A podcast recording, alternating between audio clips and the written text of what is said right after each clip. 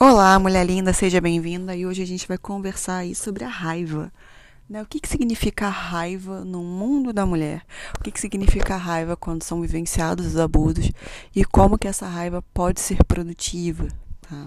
Até porque quando a gente tem aí a questão da saúde mental da mulher, a gente tem um ponto muito relevante que é toda mulher já escutou em algum momento da vida, principalmente na infância, que é você tem que ser boazinha, seja uma menina boazinha, seja uma boa moça, seja uma mulher educada.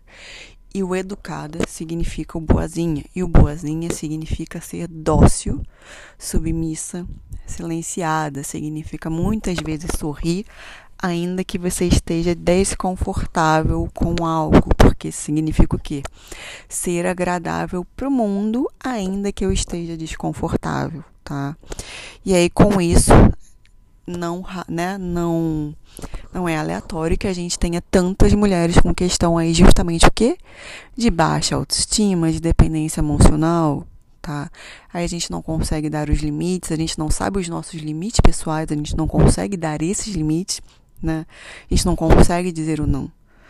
Aí, sabe, tem diversas situações que eu poderia estar para vocês, mas essas aqui são as principais que vocês vão conseguir pontuar, sejam com vocês mesmas ou com alguma mulher que você conheça, mas você com certeza que está me ouvindo já escutou em algum momento da sua vida essa frase de seja boazinha, né? E aí, com isso, como eu falei, tem essa dificuldade de posicionamento que nós mulheres acabamos tendo. Não é porque é biológico, né, inato da mulher ser fofinha e dócil, não. É uma, é um condicionamento, ou seja, é uma educação na que a sociedade passa para a gente de como a gente deve agir para que a gente seja aprovada pelos outros. E aí, com isso, como eu falei, com frequência, né, a gente tem essas questões de baixa autoestima, de dependência emocional, tá? E com frequência, muitas mulheres estão entrando em relacionamentos abusivos, tá? Uma coisa vai puxando a outra justamente pela dificuldade que a gente vai tendo ainda de identificar, ou até mesmo identifica, mas acha que a gente pode moldar o outro, melhorar o outro sendo boazinha, né?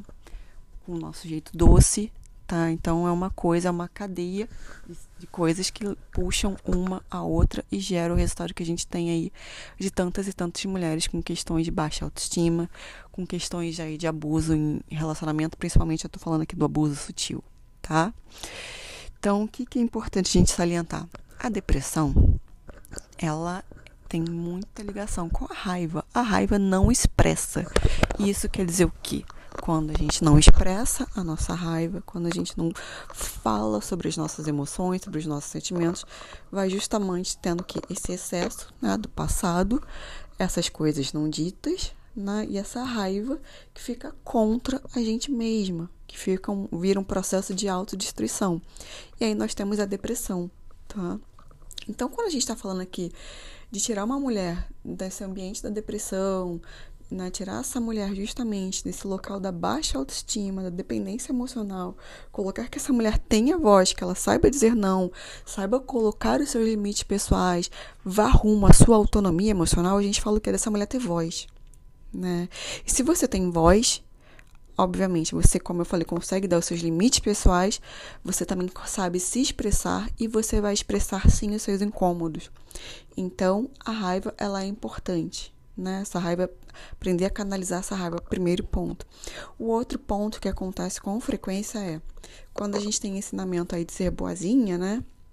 E aí tem a questão da baixa autoestima da dependência emocional, que eu acabo ligando aqui ao relacionamento abusivo, como eu falei eu lido diariamente com mulheres que sentem culpa por sentir raiva dos seus abusadores.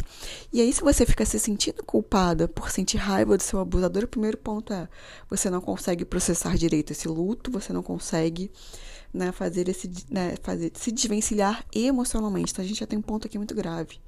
Tá? Por isso que eu falei assim, a raiva, ela bem canalizada, ela é muito produtiva. E esse é o segundo ponto, tá? Da raiva, que ela precisa ser bem canalizada para que o luto seja processado. Porque é normal que no luto a gente sinta raiva. Então, assim, é normal que a mulher sinta raiva. É normal que você sinta raiva não só pelo luto que você está passando de um fim de uma relação, tá? Mas como perceber os abusos que você passou e perceber que aquilo nada disso é normal e que você não merecia.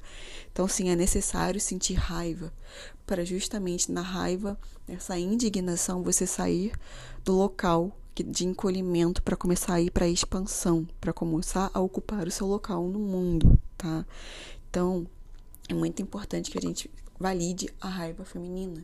E quando eu falo validar a raiva feminina, acho que você já pode entender o que é o que. Não é sair batendo nos outros, gritando indiscriminadamente, não é isso. É justamente canalizar e validar, ou seja, eu tenho o direito de sentir raiva pela pessoa que abusou de mim, né? Eu não merecia isso, eu não quero mais isso para minha vida. E a minha raiva é genuína. Eu não sou culpada de sentir raiva, eu não sou uma menina ruim porque eu sinto raiva. Porque por trás existe isso, né? De que se eu sinto raiva do meu abusador, eu sou uma menina ruim. E não. Você não perde seu valor, você não é uma pessoa ruim, você não é uma mulher ruim. Na verdade, você está começando a sentir as coisas como elas realmente são. E a sua raiva é totalmente genuína. Então, sinta a raiva sim. Busque um auxílio profissional aí se você não tem, para canalizar a sua raiva, né? Pra, na construção aí da sua autonomia emocional, do seu reprocessamento de traumas é muito importante, é muito necessário.